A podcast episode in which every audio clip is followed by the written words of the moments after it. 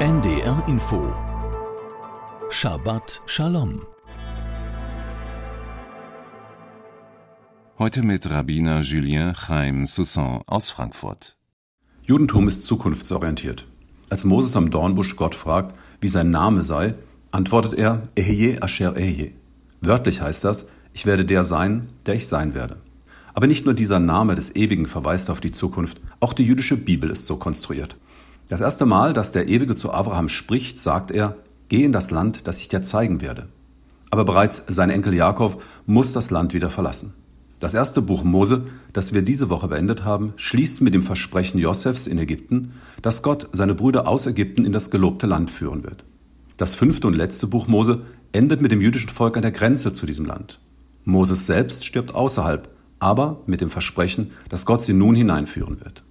In den etwa 1300 Jahren, die das jüdische Volk in Israel lebte, haben nacheinander die Großreiche der Assyrer, Babylonier, die Nachfolger von Alexander dem Großen, das Land angegriffen und zeitweise beherrscht. Schließlich waren es die Römer, die Judäer besiegten, Jerusalem eroberten und den Tempel zerstörten. Die jüdische Bevölkerung wurde vertrieben und hoffte und betete, bald zurückkehren zu können. In diesem Exil wurden sie fast überall, wo sie waren, angefeindet, verfolgt und ermordet nur weil sie Juden waren. 1947 wurde endlich von der UNO ein Teilungsplan beschlossen, der nach 2000 Jahren wieder einen Judenstaat ermöglichen sollte. Einen Ort, von dem sie nicht wieder vertrieben werden würden, verfolgt oder ermordet. Dachten wir.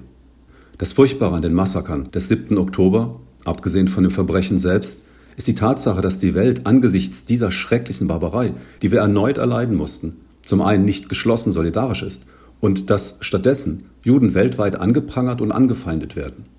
Diesmal kommen all die verschiedenen antisemitischen Motive gleichzeitig zusammen, um ihrem Hass auf Juden freien Lauf zu geben. Es ist zum Verzweifeln, schon wieder.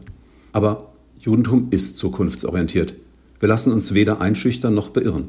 Weder von Mördern, von Terroristen, von Vergewaltigern, von zügelloser Gewalt oder Anfeindungen im Alltag. Auch nicht von der Gefahr, in jüdische Einrichtungen zu gehen oder eine Kippa zu tragen. Denn Judentum ist zukunftsorientiert. Wir glauben daran, dass es Frieden geben kann, dass die Ideale der Menschheit das Böse und den Hass überwinden können. Dafür bedarf es aber der Solidarität aller rechtschaffenden Menschen. Ich hoffe, Sie gehören auch dazu. Shabbat Shalom. Shabbat Shalom.